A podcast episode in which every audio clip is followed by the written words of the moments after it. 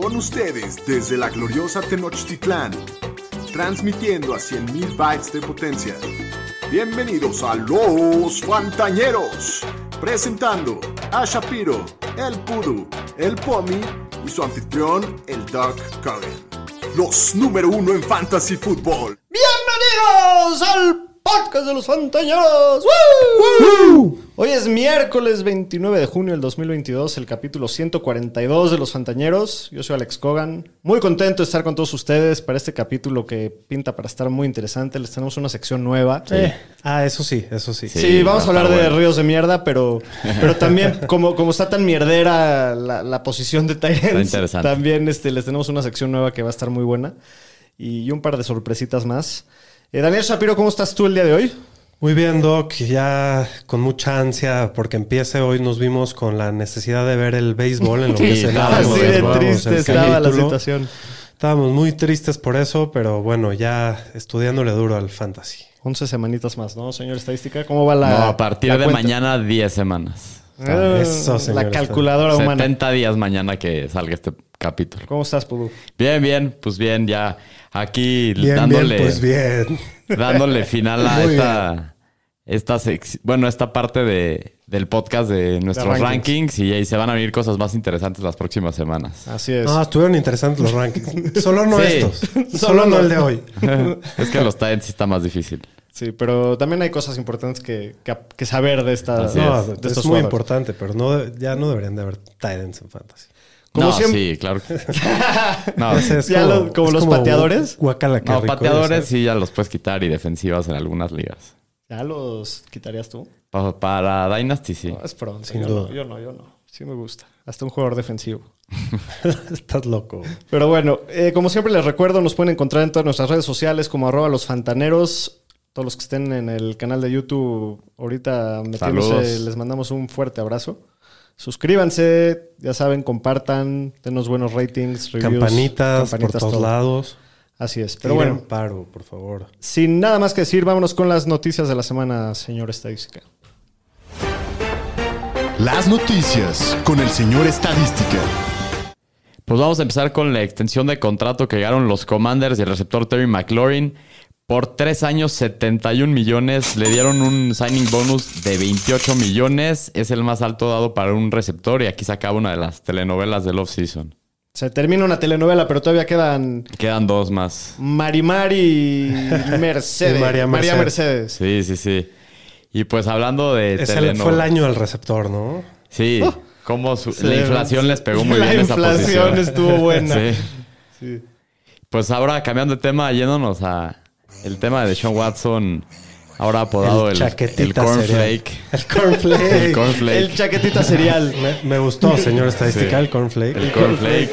Si no supieron por qué, pues escuchen el capítulo de la semana pasada.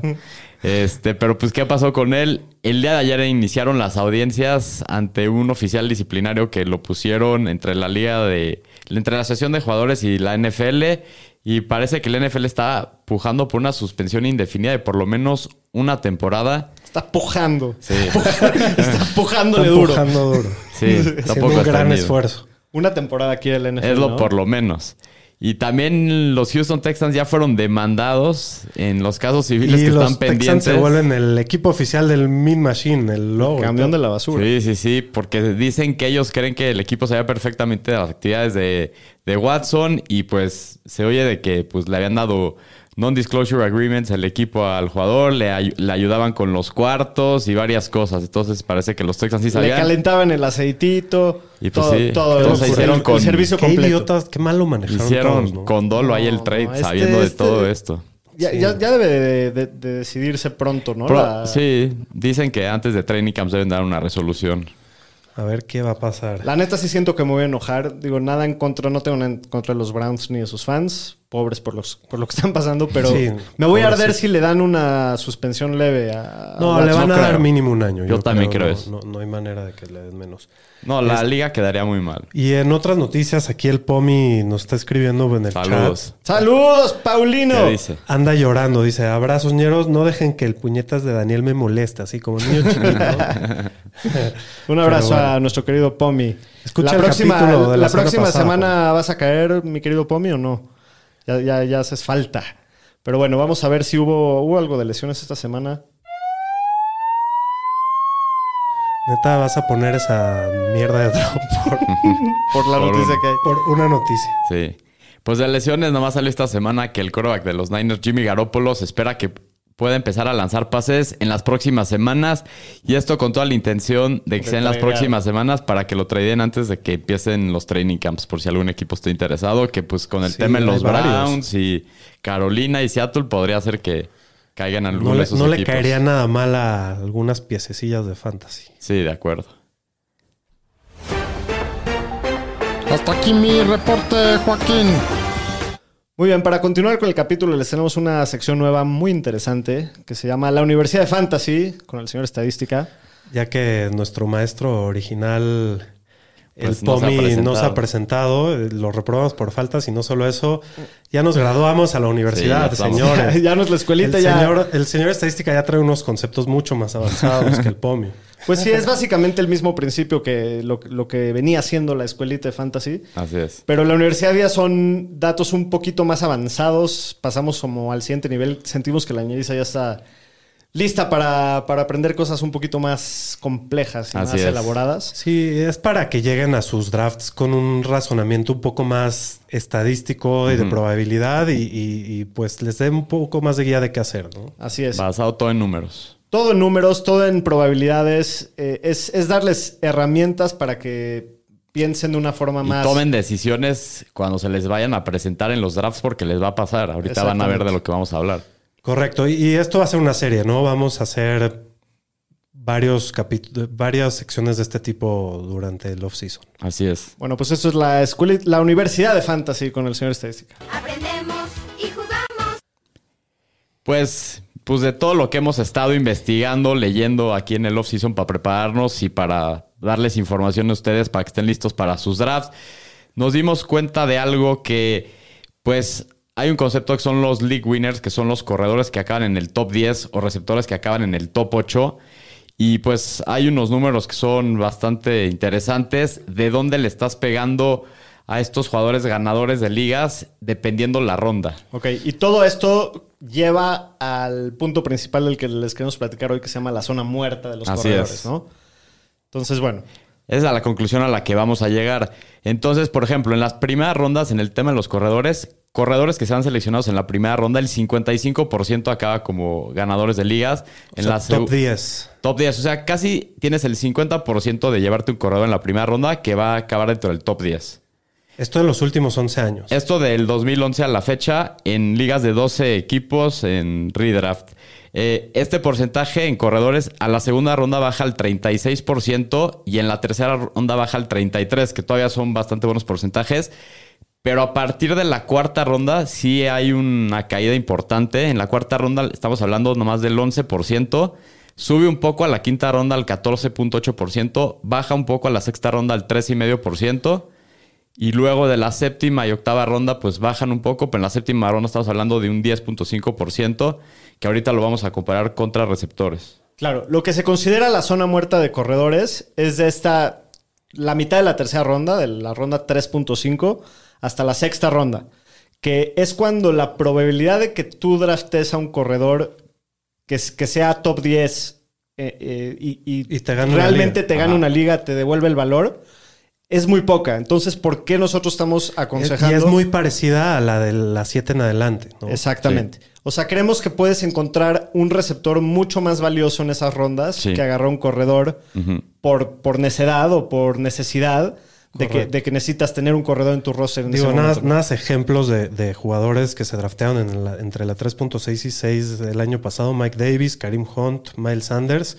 Y de receptores subieron como Cooper Cup, Jamar Chase, Chris Godwin, T. Higgins, Deontay Johnson. Claro, Entonces, duda, todos te... tu probabilidad de, de darle a un, a un receptor entre esas rondas es mucho mayor que a un corredor. Entonces ya te puedes esperar a la séptima, que es casi lo mismo que draftear un corredor en la, en la cuarta, quinta o sexta. Correcto. De acuerdo. Por ejemplo, en receptores dando los mismos porcentajes, receptores en- drafteados en la primera ronda le pegan en un 70% a ser ganadores de liga, es decir, top 8 en receptores. En la segunda ronda baja al 46%, en la tercera baja al 15%, Pero lo que es cuarta, quinta y sexta ronda, comparado contra corredores, aquí es en la cuarta ronda más del 16%, en la quinta ronda más del 18%, comparado con corredores estamos hablando del 11 y 14%. Aquí lo de la zona de La muerta de los corredores, pero a partir de la séptima ronda es muy difícil pegarle a estos jugadores. En la séptima ronda nunca ha habido un receptor en este periodo que quede top 8, solo ha habido uno en la octava ronda y en la novena y décima nada. O sea, Y estos solamente porcentajes son mayores un para receptor corredores. drafteado en la séptima o A después partir de la séptima. ha terminado en el top 8 en los últimos 10 años. Ajá. Eso Correcto. quiere decir que puedes aprovechar la zona muerta de corredores para agarrar un receptor Ajá, as- así es. que se está yendo. Ya vieron los ejemplos que dijo Shapiro el año pasado que se están yendo en esas rondas. Sí. Y agarrar mucho más valor que tener que forzarte la mano por decir, híjole, la, la- la- posición de corredor es la más importante y tengo que llenar mi roster de corredores y dejar pasar a un receptor de mucho más nivel por tener un, un corredor en tu roster. Sí, correcto. Que la diferencia en porcentaje entre la cuarta ronda y la séptima ronda de corredores es .5. claro. Entonces es casi lo mismo agarrar un receptor en la cuarta ronda, digo, esperando breakouts, ¿no? Sí. Eh, digo, aparte de todo eso, esto no es una ley, no, no es una regla, nada más es para que en sus... Un dato, un- números, Sí, probabilidades números, que digo, les estamos dando. Sí han salido corredores buenos de la, de la dead zone y normalmente son corredores que reciben o que están en buenas ofensivas y lo más importante, que sean rookies o de segundo, segundo año. año. La edad es muy importante, en especial Sí. en, en corredores. sí, si son corredores ya que llevan 5 o 6 años en la liga, Casi el, el no- 60% no va a llegar. de los breakouts del dead zone han sido rookies. Sí. O, Sí. o de segundo año. Y que cachen. Eso es otro. Pero bueno, en- así como en conclusión, creo que es un concepto muy interesante esto de la zona muerte de corredores. Es algo para que tengan en consideración ahorita que se acerca la, se aproxima la temporada de drafts. Ujú. De la ronda tres y media a la ronda sexta, la probabilidad de que el corredor que draften, la probabilidad, no quiere decir que no puede pasar, ni que seguro no va a pasar, nada de eso. La probabilidad de que tengan un corredor top 10 es muy baja. Aprovechen esta información para tratar de Es, y, y- es igual a las rondas posteriores. ¿no? Exactamente. Pueden, tienen la misma posibilidad de agarrar un, un corredor que te pueda llegar a ganar una liga en la séptima ronda que en la cuarta ronda. Casi, casi, ¿no? Y esto es, no se apaniquen porque luego se dan las corridas de que se da todo mundo por corredores y llegan estas rondas y no les gusta, váyanse mejor. Ya lo hemos visto con los receptores que pues sí son más y es más fácil pegarle justo en esas rondas que ya dimos todos los ejemplos de lo Sí, que fue el y- año y, es un pasado. concepto que está ahorita muy de moda en el medio del fantasy, ¿no? Todo esto del- de la, la zona muerta de corredores. Correcto. Entonces, este, bueno, pues es algo para que tengan ahí en su, en su almanaque, en su diccionario. Almanaque. Y Me en Back to the Future. Y, y bueno, pues estaremos dándoles más sesiones en la universidad. Pero bueno, vámonos a la última, al último episodio de la serie de rankings. En esta ocasión vamos a hablar de los top 12 corre- eh, Tyrants, perdón. Eh, sin nada más que decir, vamos con los Tyrants. A la cerrada. Garoppolo fires. It is caught still on his feet. Is Kittle with a big play and the stiff arm. George Kittle. Flag fly. He's down to the 30. What a run by George. Muy bien. Muy bien. En primer lugar, Dame un segundo. eh, nada más para eh, dar los mensajes que, que nos manda la banda. Eh, Pomeranz nos dice que va a venir la próxima semana. Perfecto. excelente. Uy, Este- entonces tenemos un gran capítulo la próxima semana. Van a Mi, ser mi nuestros- hermano Eduardo Shapiro, hola, dice. Y Saludos. Moldy Shoes, que no sé quién es Moldy Shoes. Saludos también. Así se llama su handle. Hola. Saludos. Y, Gracias. Y, Lan Freikes, que es fresita de Libero, dijo ni en Libero daban tan buenos datos. Muy bien. Saludos. Muy bien. Pues ahora Y- sí, vámonos. Ah, y Marcos, Marcos Sacal Salud. dice que si no quieres a Kelsey en el Dynasty. Dile, eh, Marco, siempre podemos negociar. Tú, tú, ya, tú tienes mi número, búscame y vamos a, a platicar. Y ahora ha sido, ¿quién es el número uno? Venga. El señor Travis Kelsey cae en el número uno que el año pasado, por De primera vez rankings, en nuestro consenso. cinco años, no, no, no acaba como el Mundo. Así Daniel es. Shapiro. Sí, bueno, eh, la verdad, qué loser de güey. O sea, mal- Perdedor. malísimo el güey. no acabó en primero este año. Ah, pero ¿qué, qué se puede decir de Kelsey, no? Eh, igu- aunque fue el 2, igual te marcó la diferencia el año pasado. Eh, pregúntale a toda la gente de la liga cuál era el tight end que más miedo les daba ver en su rival. Yo creo que les daba más miedo Kelsey que nadie más. Y bueno, esta temporada va a jugar sin Hill y con una colección de receptores que no están probados en el equipo. Entonces creo que puede tener su mejor temporada y eso es decir mucho porque Kelsey ha tenido temporadas impresionantes y tiene 32 años, pero creo que es el tight más seguro y el que más upside tiene y no, no puedo poner a Andrews arriba de él. Sí, yo estoy de acuerdo contigo. O sea, aunque, aunque el año pasado Andrews tuvo su breakout y terminó como el Tyrant 1, sí me siento más seguro teniendo a Kelsey en mi equipo que Andrews. Y, y bueno, vámonos con el número 2, que es el señor ¿A Mark poco? Andrews. ¿A poco? Sí, no, y la, la verdad, por todos los puntos que dijiste, este año no, ni la pienso dos veces. Pero bueno, en segundo lugar sí tenemos a Mark Andrews, que el año pasado termina como el Tyrant 1. Él fue un jugador que definitivamente ganó ligas, ¿no? Si lo tenías en tu equipo, te acabó dando resultados muy, muy impresionantes. De todos los Tyrants, fue el líder en target share de la liga, tuvo 25%. ¿Fue el Liger? ¿Qué dije? Líder. Escuché el Liger. No, pues hay que lavarse las orejas. Promedió 17.5 puntos de fantasy por partido, que también es número uno en la liga de, de ends. ¿Qué pasa? En el equipo sale Hollywood Brown, lo cual deja a Andrews como el arma principal, indiscutible por aire de ese equipo. Su mayor competencia es Rashad Bateman, que aunque me gusta mucho, pues está entrando apenas a su segundo año y no, no le hemos visto nada. Se perdió todo el año con lesiones. Por el otro lado, aunque Mark Andrews repita como el Tyrant 1 esta temporada, que sí creo que tiene la posibilidad de lograrlo, Sí. yo sí espero una regresión. Chequen estos números. El año pasado corrió 623 rutas, que son 200 más de las que había corrido el año anterior. Y claramente eso fue lo que lo impulsó hacia el Tyrant 1 este año, ¿no? El tema es que este aumento de rutas corridas va relacionado con todo el cambio en la filosofía que hubo en los Ravens, de que pasar, se vieron necesitados a pasar mucho más por todas las lesiones que tuvieron en, en los corredores. En el 2019 y en el 2020 los Ravens pasaron menos del 46% de las jugadas y creo que el año pasado los Ravens pasaron mucho más porque pues no les quedó de otra. Creo que en este tema sí los Ravens van a regresar a ser la, ofensiva que, que ha manejado por todo su, tiempo desde que llegó Lamar Jackson y, que se va a enfocar mucho más en correr que en pasar. Yo creo que sí vamos a ver menos rutas corridas de Andrews, menos oportunidades, y aunque tiene el potencial de acabar como y el talento de terminar como el Tyrant 1, sí creo que sus números van a ver un poquito afectados este año. Yo también, pero no tanto. O sea, va a estar Sí, bien, no. va a estar muy bien Andrews. eh, y al final es uno de los dos tight ends. Sí, el- Sigue, sigue siendo tier 1, ¿no? Sí, Y- ya es el, el target favorito de Lamar, sin duda. O sea, es como Kelsey es el arma principal de esa Sí. ofensiva. Y cabe mencionar que estamos hablando, o sea, los Tyrants son los ríos de mierda. O sea, aquí hay mucha mierda, y yo creo que es un mucha mierda. Mucha, ¿Qué tanta, doctor? Demasiada mierda. De hecho, nada más hay, yo creo, este año cuatro o cinco a lo mucho Tyrants que considero apostar por ellos. Y el resto ya no le veo tanta No, no, diferencia. no, vas a tener que streamear y Exactamente. se vuelve un tema, ¿no? Sí es importante considerar la estrategia de draftear un tight end elite de los primeros dos si se puede y tres y cuatro también son Sí, para mí este año los primeros cinco son bastante seguros. Pero, pero de todas formas, o sea, después de, de esos cinco se cae muy fuerte la posición. Sí. Yo si ya no escogí uno de esos cinco tight ends, yo ya me espero y, y al final agarro al... De acuerdo. que mejor Oye, nada más aquí para, para decir lo que está diciendo la banda, que se puso ¿Qué bueno el chat. Eh, mi hermano pregunta que si ya vendimos los Pony. No, no los hemos vendido, por No. ahí andan, pero pues que nos patrocine Pony y ponemos, Sí. la llenamos de Pony toda la, la oficina. Este. Luego dice Moldy Shoes que dónde están los Pony. Es, Ariel, seguramente. Y que es que ahora sí se, se sintió en la universidad. Y que estuvo muy buena la información. Y aquí ya quieren andar haciendo trades en el chat. Échense. Que se esperen que acabemos el programa.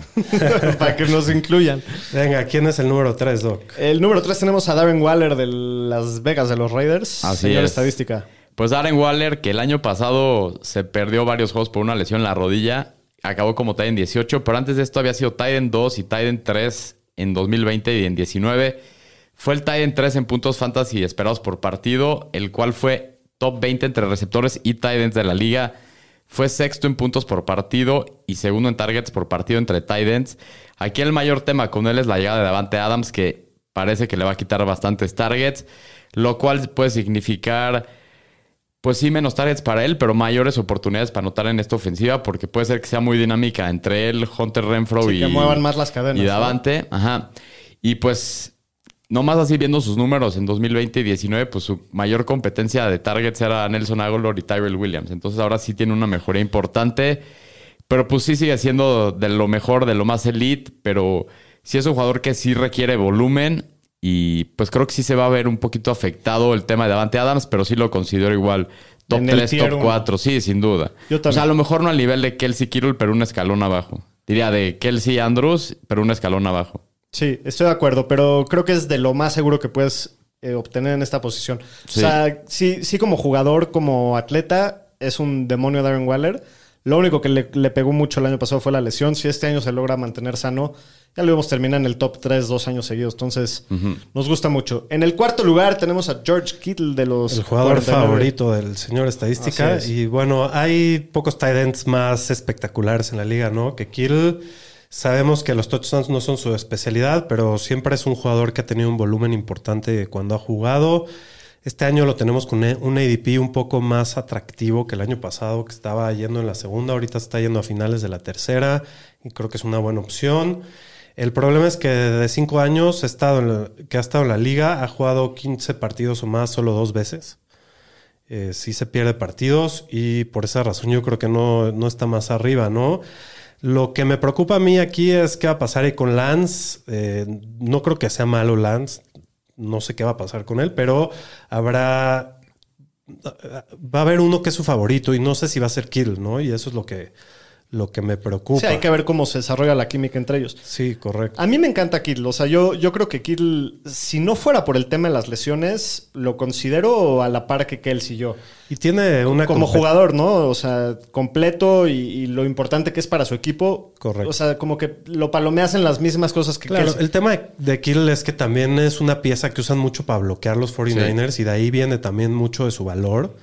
Y también tiene mucha competencia como, como Waller, ¿no? Sí. ¿No crees? Sí, sí. y yo creo que con el cambio de coreback con Lance, creo que van a ser un poco más verticales, lo cual creo que también lo va a favorecer un poco a Kittle. Se vio el año pasado en el juego contra los Texans varias jugadas que lo estaba buscando como más largo. Entonces creo que eso le puede beneficiar a Kittle para sus números. No, mira, si Kittle no se lastima, Sí, sin duda. es, es garantía, ¿no? Sí, no, y yards after catch creo que es el mejor tight end de la liga sin duda. Es un Sí. problema bajar. Sí, sí, sí. Su único tema es que se mantenga sano. Sí. Que, que logre echarse un- un- una temporada de la mayoría de los juegos estar presente. De acuerdo. Pero bueno, en quinto lugar tenemos a Kyle Pitts, receptor de los, perdón, Tyrant de los Falcons, que el año pasado termina como Tyrant 7 en ligas PPR en su temporada de rookie.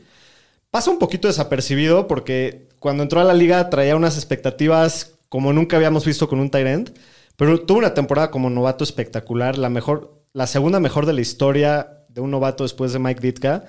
Tiene solo 21 años y fue el, el tercer Tyrant con más yardas en la liga con 1018 y el cuarto con más targets.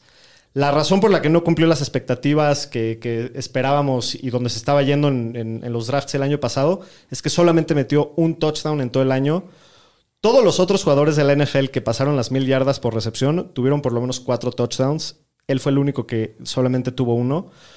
No me gusta nada la situación de corebacks de Sí, ese está equipo. horrible. Pero sí creo que podemos esperar una regresión positiva en el tema de touchdowns. Sí, sin no duda. hay muchas otras armas ofensivas en el equipo. Digo, trajeron a Drake London, pero pues es un novato que. Y tampoco también- corredores, entonces Sí, no hay- no va a hay- estar, no hay va a de estar muy todo. raro porque Sí. Mariota se ha caracterizado por ser un coreback de bajo volumen por aire, Sí. pero a ver qué va a pasar ahí. Sí, a, a mí me extraño. encanta, me encanta este Kyle Pitts. Yo creo que como tiene talento. como talento y lo, lo único que me frena es su, su coreback, porque sí creo que alguien tiene que dar en esa ofensiva. Y quedó como el Tyrant 7 con un touchdown Sí. en el está, año. O se sea, está es- yendo arriba que quiere en el ADP.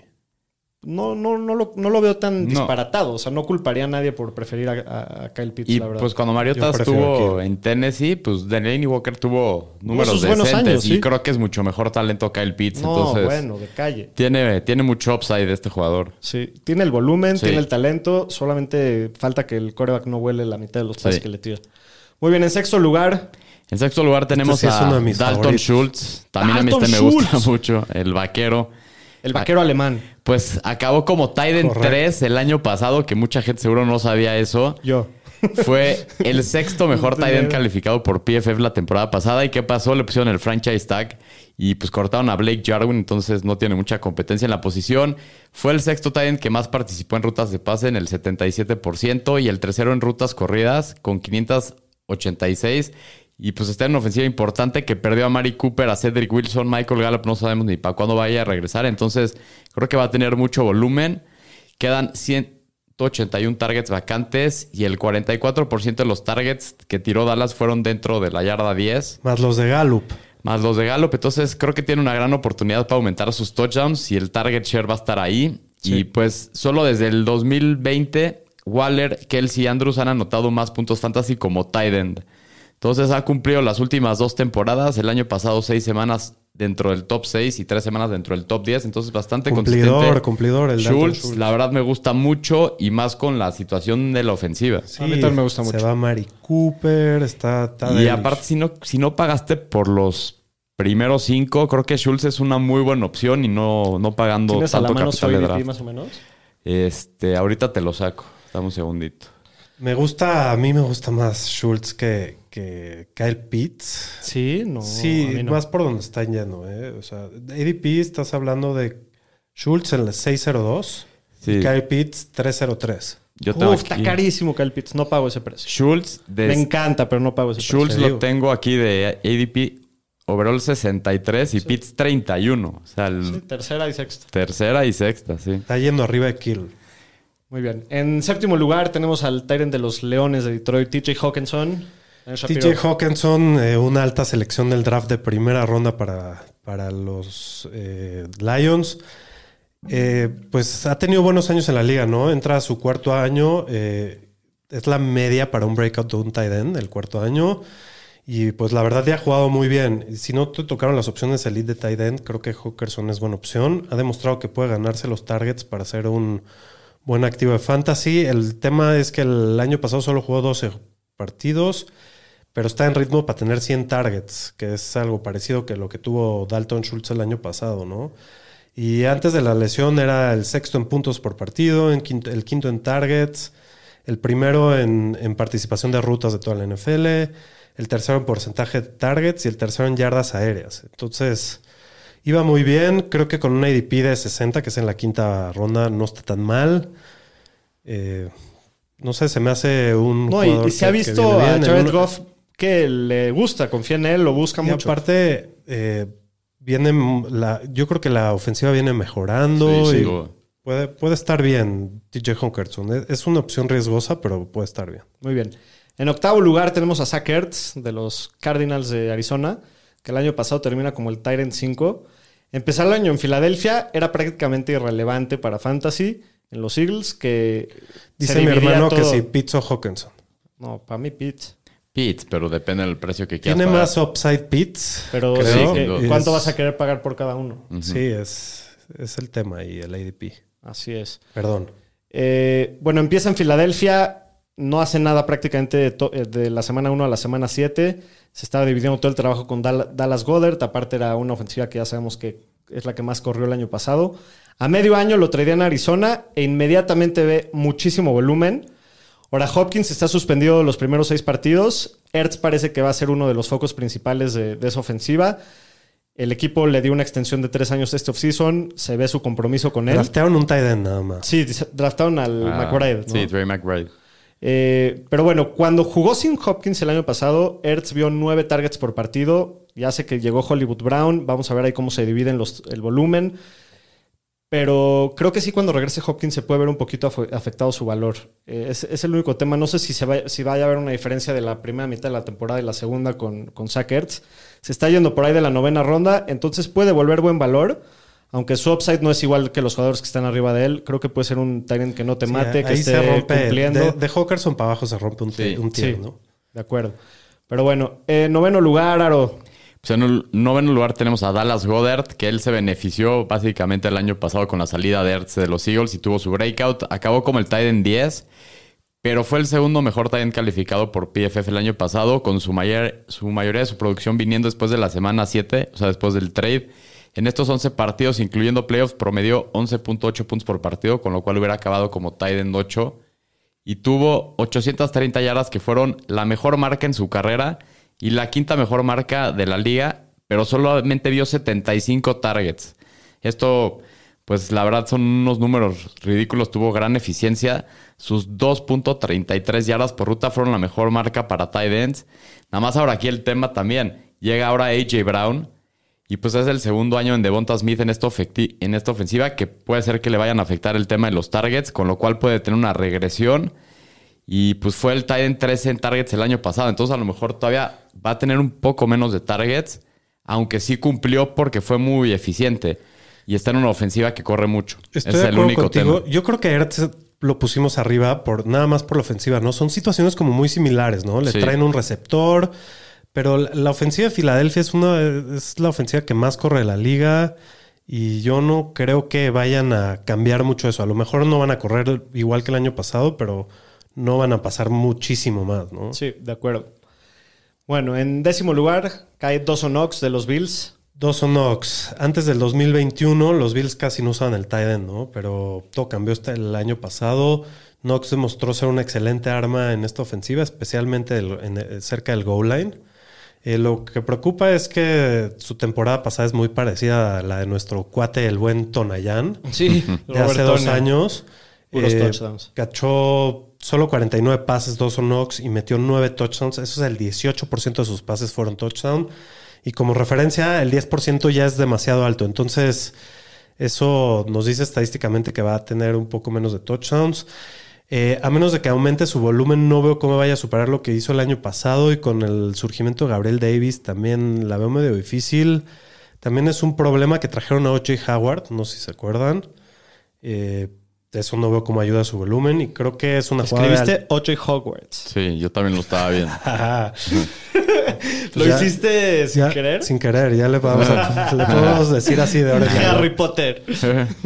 O.J. Hogwarts, este, bueno, cre- creo que es una jugada de alto riesgo, pero también puede ser un ganaligas, ¿no? Está, está rifado, pero está en la mejor ofensiva de la liga. Realmente lo único que me gusta mucho de Dawson Knox es la ofensiva en la que juega, Sí. porque como que... No, y es un excelente jugador, pero el volumen es el problema ahí. Sí, Sí. sí, sí, sí. Bueno, en onceavo lugar cae el Tyrant de los Osos de Chicago, Cole Kmet, que es uno de los candidatos a tener su breakout este año. El año pasado fue el octavo Tyrant que más rutas corrió. Fue el séptimo en target share de los Tyrants. Pero con estos números, cualquiera hubiera esperado un año mucho más productivo de fantasy. El que tuvo terminó como el Tyrant 21. Primero que nada, No fue puedo una creer ofensiva... que nos quedó que meten el 11. Sí, No, no tuvo ni un touchdown el año pasado. Pero mira, fue una ofensiva patética, Sí. un sistema podrido liderado por el imbécil Matt Nagy.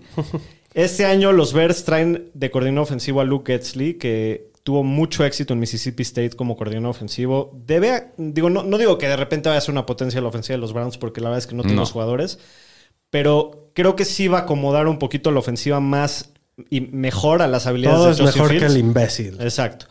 Colquemet tiene el tamaño, tiene el perfil atlético, tiene la oportunidad porque es una, una ofensiva que fuera de Darnell Mooney no hay muchos otros No. nombres que voltear a ver. Y se fue a Allen Robinson. Se fue Allen Robinson, entonces creo que sí tiene el potencial de dar el salto y por eso contestando a tu pregunta creo que es que quedó tan, tan alto. A mí me Sí, yo- gusta. yo, lo tengo 14. Yo lo tengo, creo que de 11 a mí me gusta. Creo que tiene mucho upside y creo que si ya no pagaste por Tident, creo que al final de los drafts, creo que Colquemet va a tener muy buen año y podría ser hasta Es de los gratis. medio league winner, la De neta. acuerdo. Sí. A mí me gusta mucho. Bueno, para finalizar con la serie de rankings Sí. por el 2022. Así es, pues tenemos a Hunter Henry, que pues, terminó el año pasado como el Titan 9. Eh, en 2020 fue el Titan 13 y el Titan 9 en 2019. Entonces siempre ha estado ahí top 12. Y pues el año pasado se convirtió en el target favorito de Mac Jones en el Red Zone. Terminó segundo en targets entre Titans con 13 en el Red Zone y empatado primero en touchdowns en el Red Zone con 9. O sea, todos sus touchdowns fueron dentro del Red Zone. Esto empatado con Mark Andrews. Tiene mucha dependencia de touchdowns, por lo cual es un jugador muy volátil porque solo tiene un target share del 14%, que es el número 3 entre tight ends. Y tuvo 7 semanas que terminó dentro del top 12, pero otras 8 que acabó fuera del top 18. Entonces era o te cumplía o te quedaba muy mal. Y tiene muy poco volumen, solo vio 4.4 targets por partido el año pasado. Y es probable que sus 9 touchdowns tengan una regresión por el volumen que tiene. Y hay Entonces otro, sí está muy hay otro riesgoso. tight end ahí, ¿no? Sí, está el John. Sí. John Smith, claro. Está Jonu y pues Traen a trajeron Davante a Davante Parker y Y Mac Jones es medio malo. Sí, entonces, pues sí es como un rifle de Hunter Henry, la neta. Estás dependiendo del touchdown para que te dé a una mí- buena semana. A mí, la verdad, Yo también trataría de buscar trataría otro de buscar otro- otra opción. Sí, Algo más rifado. Sí, sí, sí. Algo con un poquito más de upside, ¿no? sí, la neta sí. Pero bueno, pues Hablando fueron, estos fueron los top 12. Vamos antes de terminar con la sección de tight ends a mencionar cada uno algún tight end que crean que se pueda colar al top 12. Eh, Shapiro, ¿quieres empezar? Pues yo traigo a nuestro general. El general. El, el Gerald Everett. Está rifado, muy bien. Eh, aparte de que me encanta su apodo y eso es lo más importante para, para mencionarlo, es una maravilla que logró escapar de Seattle, un equipo con Drew Lock de quarterback y aparte que no usan mucho el tight end, ¿no? Eh, para llegar a una de las mejores ofensivas de aire de la liga, ¿no? Por aire, perdón. El año pasado el abuelito Jared Cook tuvo 83 targets en, en los Chargers, 20 más que Everett en Seattle. Entonces, y con Russell Wilson, ¿no? Creo que es una mejor arma y pues sube de calidad en la posición los Chargers. Creo que es un pick de bajo riesgo, creo que va a tener volumen y creo que se puede meter al top fácil, el top 12 fácil gracias a la nada más a la ofensiva en la que juega. Tiene un buen perfil atlético también, este Está chavo. Everett está relativamente chavo, entonces me gusta bastante. Aro, ¿quién es tu jugador? Pues mi jugador es Noah Fant, el tight end de los Seahawks ahora, que terminó los últimos dos años como tight end 12. ¿Neta? Así, Sí. de, así de mierda son los tight ends. Imagínate, fue el tight end 12 los últimos dos años y antes de eso en su año rookie fue el tight end 16. Pues ¿qué pasa? Se va a Seattle en parte del trade por Russell Wilson. El head coach Pete Carroll dijo que se veía espectacular en minicamps. Eso ya es mucho del mame de todos que dicen que se ven poca madre. Este Todos tiene, se ven muy bien La este- neta, sí. en estas épocas. Tiene un perfil atlético para breakout. Fue seleccionado en la primera ronda. Está entrando igual a su cuarto año. Y pues el tema es que el coreback, pero creo que la verdad es un súper atleta. Y Podemos esperar lo mismo que el año pasado, ¿no, señor? pues si esperas lo mismo el año mismo pasado, se cuela al top 12 apenas, pero sí, entonces para mí no Fant con estos nueva ofensiva yo que a ver qué va a pasar. Yo le veo poco upside. A mí no, ah, no, yo digo, creo que sí tiene ese upside, pero no me gusta. Yo al Creo revés. que es muy yo- riesgoso. Yo le veo buen piso porque, pues. Es que tiene. Se la va a dar, se la va a de- tienen un coreback muy malo. Está DK Metcalf y ese- está eh, Tyler lleva, jugando, con ese coreback tres Sí. años, ¿no? Entonces sí. creo que se la va a dar. Entonces tiene un piso bastante seguro, pero creo que sí su Pues para mí está sería limitado. mi pick ese. Muy bien. Eh, mi Tyrant que se puede clavar al top 12 también está muy rifado. Es el Tyrant de los vikingos, Irv Smith. Me gusta. Que era un pick muy popular en las últimas rondas el año pasado, pero nunca pudimos ver ese potencial porque, bueno, se rompió el. tuvo una ruptura en menisco, se perdió todo el año. El Tyrant titular de los Vikings el año pasado fue Tyler Conklin, que vio 87 targets. eh, ya se fue a jugar a los Jets, entonces eso le abre el camino a Irv Smith para ser el Tyrant titular del equipo. Claro que mientras Justin Jefferson y Adam Thielen estén sanos, sí creo que le cubren un poquito su techo, le tapan un poco el techo a Irv Smith.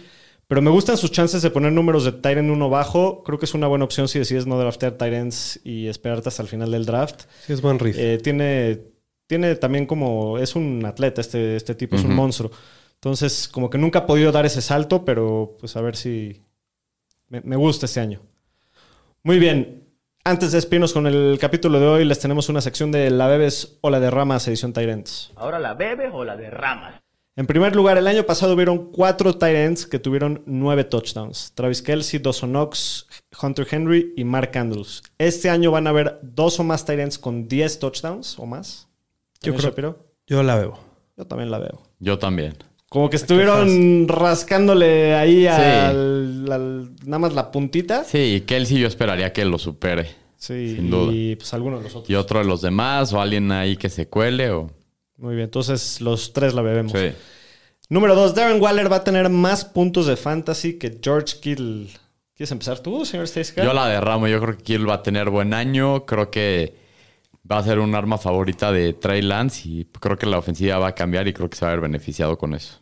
Yo la voy a beber. Yo creo que Darren Waller lo tengo rankeado arriba que a Kittle. Yo también la voy a beber por mis rankings, Muy bien. básicamente. Bueno, como está tan, tan escasa. Qué horror los Estamos en vacas Sí. flacas hablando de Tyrants. Entonces, como ya no sabíamos qué más preguntar de Tyrants, Eh, la tercera pregunta es abierta. ¿Se va a presentar el POMI la próxima semana? Bueno, pues ya nos dijo que sí. Dijo que sí, pues yo ¿Le la queremos? veo. Yo también la veo. Ya confío en su palabra. Yo es un hombre de honor. Vamos a beber. Vamos a beberla. Que tenemos capitulazo la próxima semana. Se viene nuestras el- cartas de mi capítulo desamor. favorito de todo el Sí, gran capítulo. Cartas de desamor, breakouts. Esténse listos, esténse Va a pendientes. estar buenas. Breakouts. Hemos notado que las escuchas han subido Dramático. Sí, dramáticamente esta semana. poniéndose Qué al bueno tiro. que la ñeriza ya está regresando a entrar en calor. Les Hay que, agradecemos hay que mucho a ponerse en todos. forma, hay que ponerse en forma. Los queremos, les agradecemos por escucharnos. Nos vemos la próxima semana. Cuídense.